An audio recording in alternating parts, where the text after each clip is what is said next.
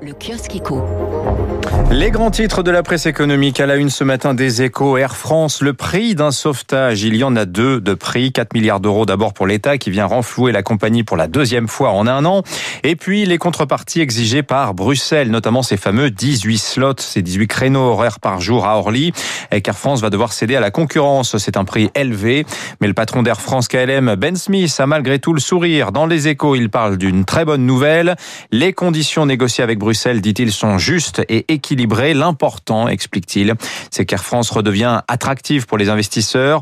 Alors, on ne connaît pas tous les détails du contrat passé avec l'Union européenne et l'État, mais l'aide, en tout cas, est transitoire. Paris s'est engagé à sortir au plus tard du capital d'Air France d'ici à six ans. Alors, fallait-il sauver la compagnie? Bah, Pour tout dire, hein, la presse ne se pose pas vraiment la question ce matin. Personne ne peut croire que la France devrait laisser Air France faire faillite, écrit dans son édito David Barou des Échos. Mais ce qui tombe sous le sens hein, chez nous n'est pas forcément une évidence ailleurs. L'Allemagne, rappelle les échos, a largement aidé Lufthansa, mais en Italie, Alitalia reste à sauver alors qu'elle a déjà reçu 13 milliards d'euros depuis 12 ans de Rome. Au Royaume-Uni, c'est encore plus dur. Hein. Aucune aide sectorielle pour les compagnies. À la une du Figaro, relance. L'Amérique creuse l'écart. Ça se vérifie dans les nouvelles prévisions du FMI qui voit les États-Unis repartir de manière nettement plus vigoureuse que l'Europe cette année. On va donner tous les détails dans un instant dans le journal.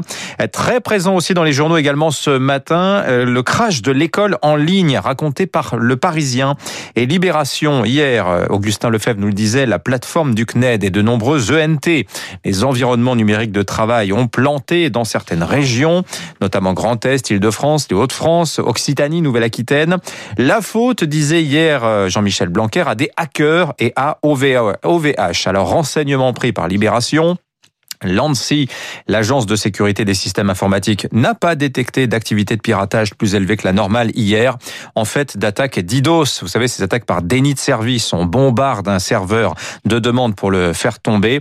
Ben, c'est surtout l'afflux massif d'élèves hein, sur les ENT entre 8h et 10h qui semble avoir eu raison de serveurs vraisemblablement sous-dimensionnés, euh, comme il y a un an exactement. Euh, quant à OVH, ben, la société s'est vigoureusement défendue euh, d'être mise en accusation. Si OVH n'y est pour rien, ben, ce serait pas très joli quand même de la part du ministère de leur charger la barque. Enfin, à lire dans le point, cette affaire ahurissante aussi pour Kousmiti.